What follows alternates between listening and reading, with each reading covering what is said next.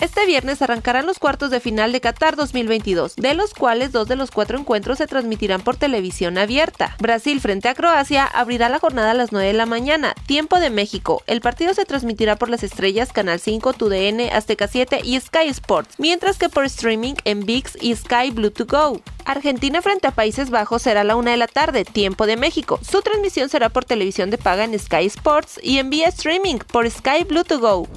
Cristiano Ronaldo desmintió los rumores sobre su salida de la selección de Portugal tras ser suplente en la victoria 6-1 ante Suiza en los octavos de final del Mundial de Qatar. En sus redes sociales posteó una fotografía de su selección con el texto, un grupo demasiado unido para ser roto por las fuerzas externas, una nación demasiado valiente para ser intimidada por un adversario. De igual forma, la Federación Portuguesa de Fútbol informó en un comunicado, en ningún momento el astro portugués amenazó con abandonar el equipo.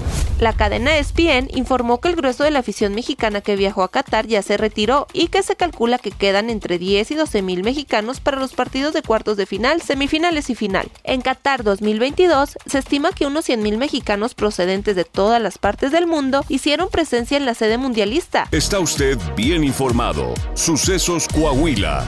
Síguenos en Spotify, Amazon Music, Apple Podcast, Google Podcast, YouTube, Facebook, Twitter e Instagram.